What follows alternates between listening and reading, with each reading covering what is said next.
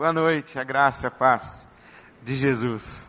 Nós vamos ler a palavra de Deus no livro de Josué, no capítulo 3. Estamos conversando já há alguns domingos a respeito de santidade, e pelo menos nesse período agora, esse é o nosso último encontro falando sobre santidade, nossa última conversa nesse, nesse ciclo de reflexões bíblicas sobre esse tema tão importante e eu queria repartir com você o que, o que ficou no meu coração depois de, de estudar, de orar, de pesquisar, de revisitar a Bíblia sobre a santidade, de ouvir os irmãos, de ouvir histórias, de ouvir os pastores da IBAB, o que ficou no meu coração sobre santidade nessa experiência de várias semanas lendo a palavra de Deus e buscando discernimento do que é uma vida santa, do que é ser santo, do que é uma pessoa santa. E eu peço a Deus que fale conosco ainda mais nessa noite, que, que ilumine o nosso entendimento, que nos converta à Sua vontade, que o Espírito Santo de Deus nos guie a toda a verdade, para a glória de Deus, o nosso Pai. Amém. Eu leio Josué capítulo 3, o verso 5. Palavras de Josué ao povo de Israel. Santifiquem-se, pois amanhã o Senhor fará maravilhas entre vocês. Santifiquem-se, porque amanhã o Senhor fará maravilhas entre vocês. Santifiquem-se, porque amanhã Deus fará maravilhas entre vocês. Eu penso que há pelo menos uh, três formas de enxergarmos a santidade na Bíblia Sagrada. Há três expressões do que seja ser santo, do que seja a vida santa. A primeira delas é a santidade como posição. A qualidade da relação com Deus que tem o povo de Deus. O povo de Deus é santo, porque foi escolhido por Deus, porque pertence a Deus. O povo de Deus, o povo da aliança, o povo que Deus escolheu para si é um povo santo, isto é, separado, distinto, diferenciado entre todos os povos por pertencer a Deus, e simplesmente apenas por pertencer a Deus, este povo é santo.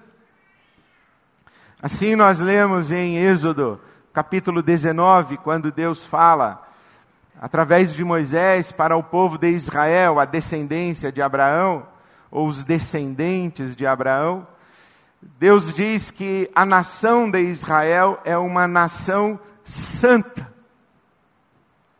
Em Deuteronômio, capítulo 8, se diz que entre todas as nações, Israel é uma nação santa, mas não ocupa esta posição em relação a todas as outras nações pelo seu próprio mérito. A santidade de Israel é resultado de um ato discricionário de Deus. É, um, é resultado da da ação de Deus determinada única e exclusivamente pela sua própria vontade. Não há nenhum fator externo que faça com que Deus se aproxime de Israel e que Deus separe Israel para si. É a escolha soberana, autodeterminada de Deus que coloca Israel nesta posição em relação a todas as outras nações. O Novo Testamento fala que esta posição é ocupada pela igreja, a igreja de Jesus Cristo. Não mais um povo, não mais uma etnia, não mais uma linhagem consanguínea, mas a comunidade espiritual de Israel. Paulo apóstolo escreve aos Gálatas no capítulo 3 dizendo que o verdadeiro Israel é da fé, A verdadeira descendência de Abraão é da fé. Creu Abraão em Deus e isso lhe foi imputado como justiça, portanto, todo aquele que crê é descendente de Abraão. Gálatas capítulo 3. Por isso, a comunidade, que é chamada a igreja, reúne pessoas de toda raça, tribo, língua e nação. Quando Pedro, o apóstolo, escreve a sua epístola à igreja dispersa, ele diz que a igreja a igreja de Jesus, a comunidade da fé no Cristo de Deus, a igreja é um povo adquirido, é um, um reino de sacerdotes, e é uma nação santa, de modo que todos os títulos que no Antigo Testamento eram usados para referência a Israel, no Novo Testamento são usados como referência à igreja de Jesus. O povo de Deus é o povo da fé, é a igreja, essa, essa fraternidade universal que reúne pessoas de todas as etnias, de todas as famílias. Isso o apóstolo Paulo deixa muito claro, que o descendente de Abraão é Jesus Cristo. Na sua casa você pode ler Gálatas capítulo 3, ele explica muito bem. Ele diz que quando Deus promete a Abraão em ti serão abençoadas todas as famílias da terra. Esta promessa se cumpre no dia do Pentecostes quando o Espírito Santo é derramado sobre toda a carne, porque o descendente de Abraão, em quem todas as famílias da terra são abençoadas, é Jesus Cristo, e é em Cristo que nós nos tornamos povo de Deus e ocupamos esta posição. Portanto, nunca é, é demais lembrar que o povo de Deus não é o Estado de Israel, não são os israelenses, não é esta nação que hoje ocupa aquele território geográfico que conhecemos como Israel ou a Terra Santa. O povo de Deus é a igreja, é a comunidade do Cristo, é o povo da fé. O povo de Deus, porque é povo de Deus, porque pertence a Deus, é propriedade exclusiva de Deus, é um povo santo, separado por Deus para Deus. Então, a primeira forma como a Bíblia Sagrada fala de santidade é a santidade como posição. Mas também a Bíblia Sagrada fala de santidade como condição, uma qualidade de vida. Não um status de relacionamento, mas uma qualidade de vida. Porque somos filhos de Deus, devemos viver como tal. Porque somos filhos e filhas de Deus, devemos viver como tal. A nossa vida deve expressar o caráter do Deus em quem cremos e a quem pertencemos o Deus a quem cultuamos, o Deus que reconhecemos como Senhor de todo o universo de toda a história. Nós devemos viver em temor diante de Deus, e esta vida em resposta ao chamado de Deus é vida de santidade.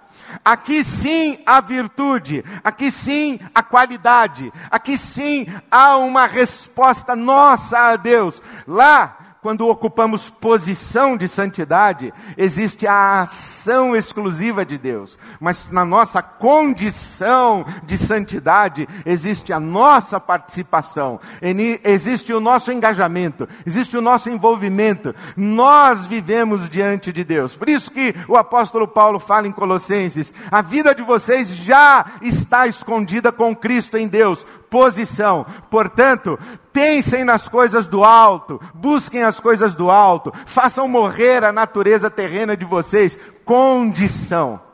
Vocês já morreram com Cristo. Vocês já morreram com Ele. Posição. Portanto, agora vivam uma nova vida e não permitam que o pecado domine vocês, mas consagrem as suas vidas, os seus corpos como membros e instrumentos da justiça para viverem para Deus, a nossa condição. Quando o autor da carta aos Hebreus escreve, ele esclarece bem para nós. Ele diz, por exemplo, no capítulo 10, que por causa do sacrifício de Jesus Cristo, nós fomos santificados. Hebreus capítulo 10, versículo 10. por causa do sacrifício único, definitivo, um sacrifício feito de uma vez por todas, em um único sacrifício de Jesus Cristo, que entrega-se a si mesmo, nesse único sacrifício de Jesus, nós fomos santificados no passado. Mas no capítulo 10 ainda, um pouquinho adiante, o versículo 14, o autor da carta aos Hebreus diz que no mesmo sacrifício de Jesus, ele, o Cristo de Deus, aperfeiçoou aqueles que estamos sendo santificados. No tempo presente, agora algo que Deus fez no passado. Ele nos santificou e nos separou para si, mas Ele continua nos santificando, isto é, nos aperfeiçoando, nos qualificando, nos transformando, fazendo brotar em nós o caráter de Jesus Cristo, transformando a imagem do Filho unigênito e o primogênito, para que Jesus seja o primeiro entre muitos irmãos. Então, uma coisa é santidade como posição, pertencer a Deus, fazer parte do povo da aliança. A outra coisa é santidade como condição, a vida coerente com a posição que nós temos em Cristo Jesus. Essas são as duas maneiras mais elementares, e quando você estudar teologia, você vai entender, você vai ver nos manuais, você vai ver nos códigos doutrinários que santidade é posição. Nós somos santos em Cristo Jesus, e assim o apóstolo Paulo endereça as suas cartas às igrejas espalhadas. A igreja que está em Corinto, a igreja que está em Filipe, a igreja que está em Tessalônica, aos santos e fiéis em Cristo Jesus posição, mas também fala da nossa condição, da nossa, da nossa resposta para Deus e esse processo contínuo que nós chamamos de santificação.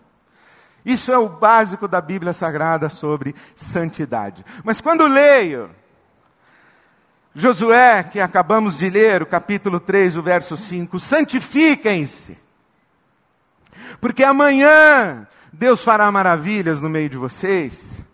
Eu penso que Josué nos, nos dá uma, nos abre uma janela, é, essa experiência de Israel ali, nos abre uma janela para percebermos a santidade ainda numa terceira dimensão. Uma outra, uma outra compreensão do que seja a santidade não apenas como posição, porque quando Josué está falando com aquele povo, santifiquem-se, ele já está falando com o povo de Israel, ele já está falando com a nação santa, ele já está falando com aqueles que ocupam posição de santidade. E ele também não está falando de santidade como condição, do tipo, aperfeiçoem-se, desenvolvam-se, arrumem as suas vidas, Alinhem as suas vidas de modo coerente à vontade de Deus expressa no chamado que Ele fez a vocês. Porque não dá tempo. É para amanhã. Ninguém coloca a vida em ordem de um dia para o outro. Ninguém amadurece de um dia para o outro. É amanhã. Quando Josué está dizendo santifiquem-se, ele está falando de uma outra dimensão de santidade. Porque Israel, aqui em Josué capítulo 3, está à margem do Jordão. E Josué está ali pela segunda vez. A primeira vez ele esteve ali 40 anos antes. Porque o povo de Israel sai do Egito. Essa nação escolhida por Deus, essa nação separada por Deus, Deus liberta essa nação da escravidão no Egito. E Moisés conduz o povo e eles viajam por três meses e chegam à terra prometida. Chegam a Canaã. Três meses de viagem apenas. Saem do Egito e chegam a Canaã. E Moisés então envia espias à terra. Doze espias. Aqueles homens olham a terra, ficam maravilhados e encantados, mas eles voltam e dizem ao povo: o povo que vive nesta terra que Deus prometeu nos dar é um povo de gigantes. E Israel se amedronta, e Israel se acovarda, E Israel deixa de apegar-se às promessas de Deus e retrocede, dá passos para trás. Então Deus puxa esta primeira geração e faz com que ela ande em círculos pelo deserto durante 40 anos até que a primeira geração que saiu do Egito morre. Agora, uma segunda geração está novamente às portas de Canaã, está às margens do Jordão. E Josué e Caleb estão ali, porque 40 anos antes foram eles os únicos dois dos doze espias que disseram: Vamos possuir a terra que Deus nos prometeu. Então Josué está ali de novo. 40 anos depois, por isso que você lê na sua Bíblia, Êxodo capítulo 20, você encontra os dez mandamentos. Mas quando você lê Deuteronômio capítulo 5, você encontra de novo os dez mandamentos. Deuteronomos, a outra lei, não outra no sentido de diferente, outra no sentido de repetição. A lei novamente Êxodo capítulo 20, o decálogo para a primeira geração. Deuteronômio capítulo 5, o decálogo para a segunda geração. E Josué está aqui, diante de Canaã, diante do povo, 40 anos depois de peregrinar pelo deserto, reúne a congregação e diz: santifiquem-se, porque amanhã Deus vai fazer maravilhas no meio de vocês. E este santifiquem-se, me parece, que é uma convocação, é um chamado a que Israel coloque o seu coração diante de Deus. A que Israel assuma uma atitude de santidade. Porque isso é o que ficou para mim nesse tempo de estudo da palavra de Deus, que a santidade é sim uma posição, a santidade é sim uma condição processual, mas a santidade é um coração diante de Deus. É uma atitude de, de, de, de, profunda consciência na presença de Deus. O que Josué está dizendo a Israel é mais ou menos o seguinte: amanhã Deus vai cumprir as suas promessas, amanhã Deus vai realizar o seu propósito, amanhã Deus vai nos dar a terra que prometeu aos nossos antepassados. Portanto, não é admissível que haja entre nós ninguém displicente, não é admissível que exista entre nós ninguém negligente, não é possível que ainda exista aqui entre nós nenhuma pessoa que esteja esquecida das promessas de Deus, que esteja desconfiada do caráter de Deus, que esteja vacilante na sua fé, que esteja descomprometida com a história que Deus propôs para Israel, alguém que esteja desavisado, desavisada do drama histórico que está se realizando aqui exatamente agora, e o que Deus está querendo fazer, e o que Deus vem fazendo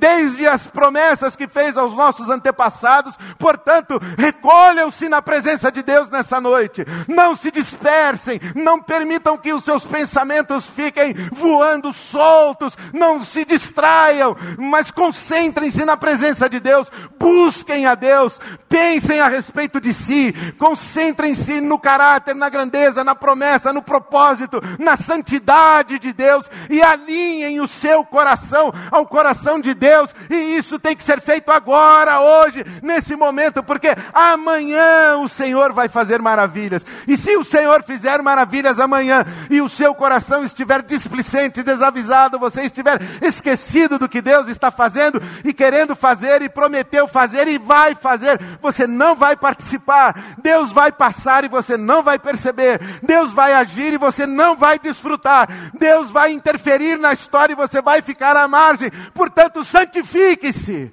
Portanto, recolha-se. Portanto, ajoelhe-se. Coloque Coloque o seu coração na presença de Deus e não desperdice essa oportunidade, porque o tempo é agora. É isso que Josué está falando para Israel. Santifique-se. Coloque o seu coração na presença de Deus. Ele não está dizendo, Israel, torne-se santa, porque foi Deus quem fez de Israel uma nação santa. Ele não está dizendo para Israel: Israel, abandone seus pecados, os seus ídolos, converta-se dos seus maus caminhos, porque amanhã ele não está dizendo abandone seus vícios, se reconcilie com a sua cunhada, pare de fumar, não, tá, não é isso.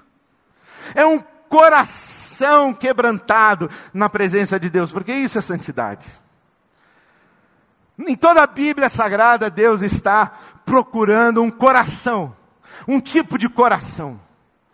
É isso que Deus procura sempre.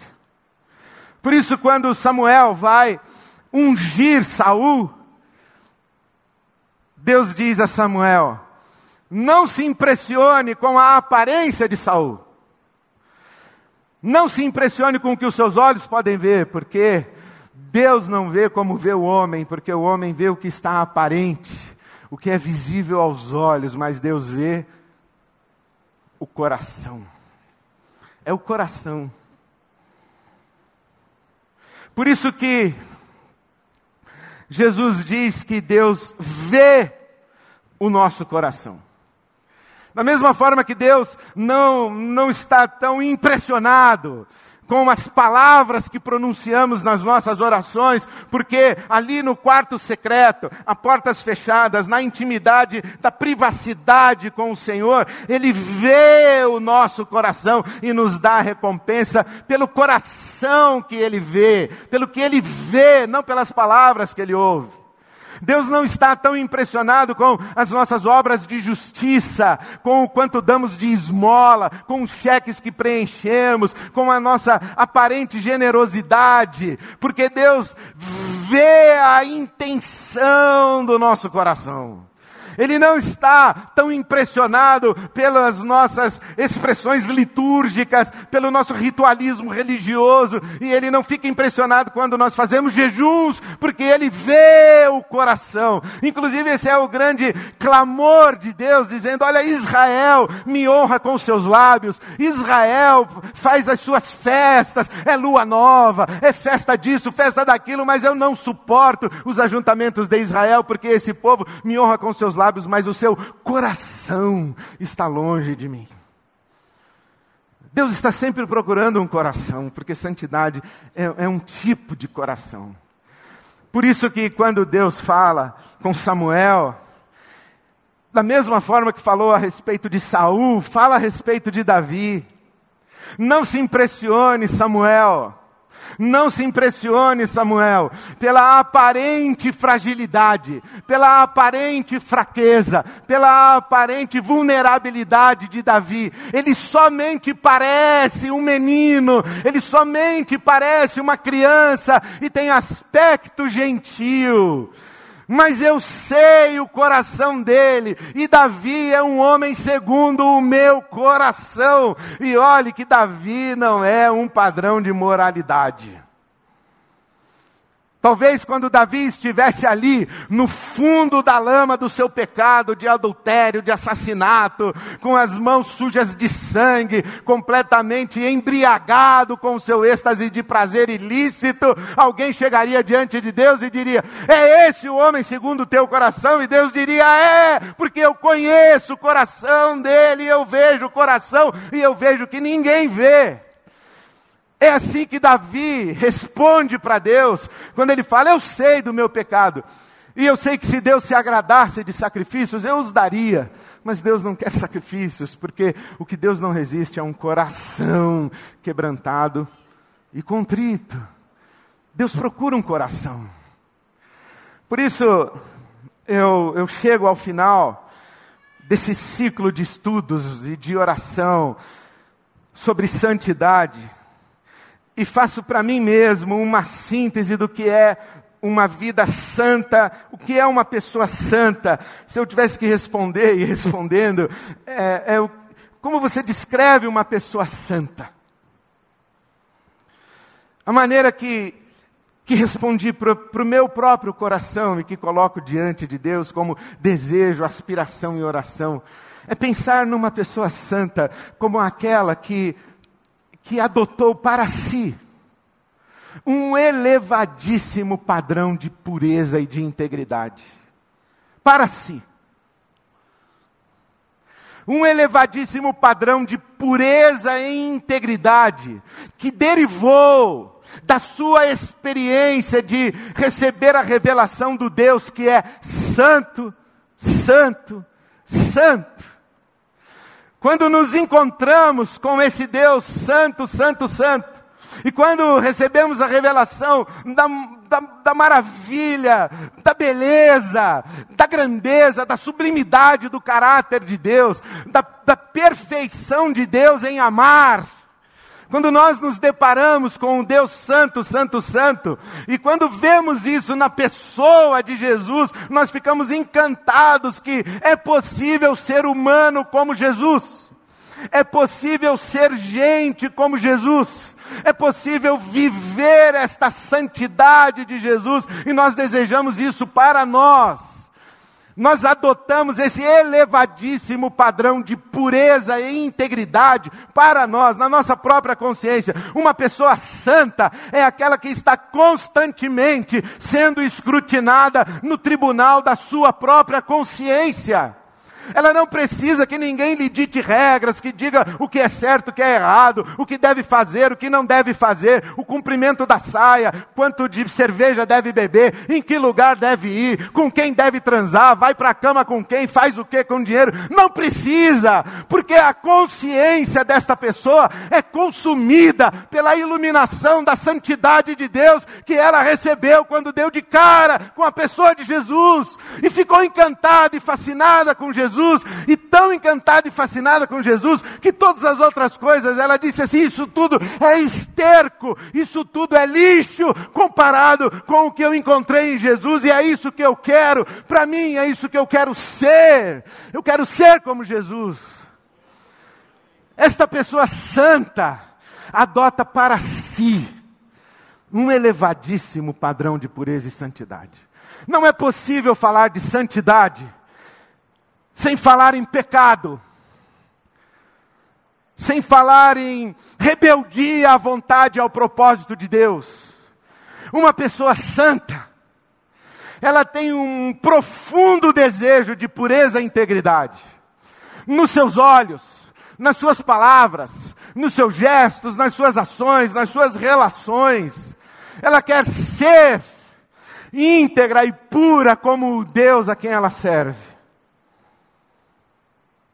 E justamente porque ela tem para si um elevadíssimo padrão de pureza e de integridade, esta pessoa é rendida à graça de Deus. Porque quando ela se compara, quando ela se contempla à luz da santidade de Deus, tudo quanto ela enxerga é o quão pequena, quão diminuta, quão fraca. Ou como disse Abraão, eu que sou pó e cinza. Ou como disse Paulo apóstolo, miserável homem que sou, miserável homem que sou, quem me livrará desse meu corpo mortal? Quem me livrará desse pecado que habita em mim? Quem me livrará de, dessa coisa ruim que me afasta de Deus e que me leva para longe daquilo que o meu coração anseia? Uma pessoa santa, ela tem profunda consciência do seu pecado. E é por isso que está rendida diante da graça de Deus. E porque está rendida diante da graça de Deus, uma pessoa santa, ela é agradecida. Santos não murmuram, santos não blasfemam, santos não ficam brigando de ficar de mal com Deus tem profunda consciência de si, tem profunda consciência de Deus, e se percebem como objetos do amor de Deus, da bondade de Deus, da generosidade de Deus, e são agradecidas. Em tudo dai graças. Como alguém tão desprezível, tão mesquinho, tão egoísta, tão vaidoso, como eu, posso ser tratado com tamanha bondade. É o constrangimento da graça. As pessoas santas, elas são constrangidas pela graça de Deus. E porque são constrangidas pela graça de Deus, as pessoas santas, elas não se impõem sobre outros. Elas não tratam ninguém de cima para baixo. Elas não ficam alardeando as suas virtudes. Porque elas falam é do seu pecado e da graça e da sublimidade da graça de Deus em suas vidas. Elas não se impõem prepotência, orgulho, não combina com gente santa. Poder, força, imposição não combina com gente santa, combina com herói, mas não combina com santo. Os santos são discretos, anônimos, eles são quase tímidos, e eles, quando se aproximam dos outros, eles se aproximam com, com o temor próprio de quem se aproxima de Deus. Porque eles sabem, eles estão tão fascinados com a santidade de Deus, que eles respeitam e reverenciam não apenas a santidade de Deus, mas eles respeitam e reverenciam a expressão máxima, a imagem máxima da santidade de Deus nesse mundo e nessa dimensão de vida que habitamos. E a dimensão máxima da expressão da santidade de Deus entre nós é o nosso próximo. Porque nós somos criados à imagem e semelhança de Deus. Mas eu não vejo a imagem e semelhança de Deus quando olho para mim mesmo. Quando me vejo no espelho. E para dizer a mim mesmo, Ed, que maravilhosa imagem e semelhança de Deus que você é. Quem faz isso é fariseu. Quem faz isso é Lúcifer. Que se encanta consigo mesmo. Que se apaixona consigo mesmo. O fariseu é que diz assim: ah, eu sou o máximo, eu não sou como os outros. As pessoas santas, elas têm profunda consciência do seu pecado e elas não dizem assim: eu sou o máximo, não sou como os outros. Elas dizem: tem misericórdia de mim que sou pecador. E quando olham para o próximo, para o outro, para a face do outro, aí sim elas esbarram na santidade de Deus. E quando tocam no próximo, quando tocam no outro, tocam com gentileza, tocam com cuidado, tocam com amor, tocam com afeto, tocam com generosidade, tocam para abençoar, jamais condenam, jamais julgam, mas acolhem e acolhem porque sabem de experiência própria que todo ser humano carrega dentro de si carências e dores profundas carências e dores profundas. Por quê? Porque quando nós temos consciência do nosso pecado, nós somos invadidos por um senso de inadequação. Eu não sei, eu não sou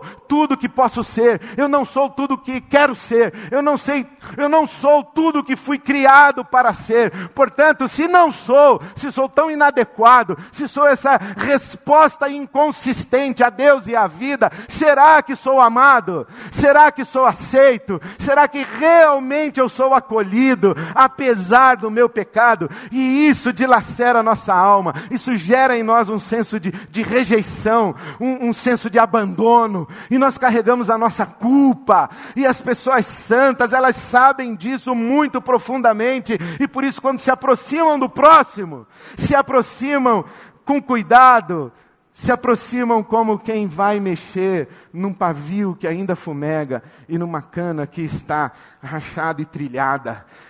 E, e pegam com, com muita graça. Com muita graça. As pessoas santas são como o apóstolo Paulo que diz: Isso que eu vou dizer é verdade. Ele diz: É verdade esse bilhete. Ele diz assim: Jesus Cristo veio ao mundo para salvar e buscar os pecadores, dos quais eu sou o principal. Eu sou o principal. Paulo apóstolo disse: Eu tenho que me gloriar, eu me glorio nas minhas fraquezas. Isso é fala de gente santa, de gente que tem o um coração certo na presença de Deus. Mas essa gente santa, ela não tem apenas consciência do seu pecado e da sua inadequação. Ela é visitada pela graça. Então ela é cheia de esperança, cheia de gratidão. Ou como disse Martinho Lutero, eu sei que não sou o que serei. Eu sei que não sou tudo o que posso ser, mas pela graça de Deus, eu sei que já não sou o que eu era. Pela graça de Deus, eu sou o que sou. Porque nenhuma condenação há para aqueles que estão em Cristo Jesus. Por isso, nesse tempo, a minha oração foi que, que Deus que percorre a terra com os seus olhos, buscando um tipo de coração. Foi o que Jesus disse para a mulher samaritana, que o Pai procura verdadeiros adoradores que adorem em espírito e em verdade. Deus que procura um coração, que Deus, que Deus me encontre, que ele encontre o meu coração. Que que a palavra de Deus, quando nos promete isso, é um texto para você grifar, para você lembrar, para você meditar durante essa semana. Segundo o livro das Crônicas, o capítulo 16, o versículo 9, que os olhos do Senhor percorrem toda a terra, buscando mostrar-se forte para aqueles e aquelas cujos corações são inteiramente dele porque é isso que Deus está procurando, um tipo de coração. Eu oro a Deus que encontre o seu coração, meu irmão, minha irmã. Que Deus encontre essa nossa comunidade. Eu não espero que a Ibabe seja uma comunidade moralmente perfeita, não acredito nisso. Não existe isso. Nós somos contradições, carências e pecados. Mas eu espero sim que nós tenhamos um elevadíssimo padrão de integridade e de pureza em nossa própria consciência, que ninguém precise dizer para nós como viver, porque o constrangimento da santidade de Deus é suficiente para despertar em nós os nossos desejos santos. Eu não espero mesmo que a Ibabe seja uma comunidade de virtuosos, será uma comunidade de fariseus e fariseias. Ah, eu espero sim que a Ibabe seja uma comunidade quebrantada diante da graça de Deus. Isso eu espero. Eu espero sim que nós toquemos uns nos outros, como quem toca a expressão máxima da manifestação da santidade de Deus no mundo. O nosso irmão, a nossa irmã, o nosso semelhante que está diante de nós e que é a imagem e semelhança de Deus para nós. Eu espero sim que nós nos olhemos com pureza, que nós falemos entre nós com pureza, que nós nos relacionemos com pureza que nós acolhamos todos aqueles que se achegarem a nós, sejam quem forem, porque são pessoas que trazem para nós a imagem e a semelhança de Deus, e nós vamos tocar nelas do jeito como Jesus nos tocou. Eu espero sim que nós sejamos uma comunidade onde nos nossos encontros e nos nossos toques nós estejamos a nos curar das nossas dores e carências e das feridas que o nosso pecado e o pecado dos outros contra nós abre dentro da nossa alma. Eu espero sim que a gente tenha o coração quebrantado na presença de Deus. Eu espero sim que Deus, que passa por toda a terra, encontre a nossa comunidade e veja uma igreja santa não porque é perfeita, mas porque é quebrantada. E que tem coragem de orar, sonda-me, ó Deus. Conhece o meu coração. Vê se há em mim algum caminho mau. Guia-me pelo caminho eterno. O Senhor nos sonda, Ele quer ver o nosso coração. Eu desejo a você uma vida de santidade Que você nunca se esqueça a posição que você ocupa. Você pertence a Deus, o Pai. Porque o sangue de Jesus está sobre você, o Espírito Santo de Deus habita em você. Então você é santo. Você é santa. Desejo sim que você responda todo dia e que se entregue à obra de Deus e do Espírito de Deus, que nos santifica todo dia, para que a nossa vida seja uma expressão do Deus que nos fez santos em Cristo Jesus. Mas eu espero mesmo é que você esteja sempre com seu coração quebrantado, porque Deus quer fazer maravilhas em nós, por nós, por meio de nós, porque o nosso mundo precisa, carece, clama por um Deus maravilhoso e nós conhecemos esse Deus. Então, meu irmão, minha irmã, santifique-se.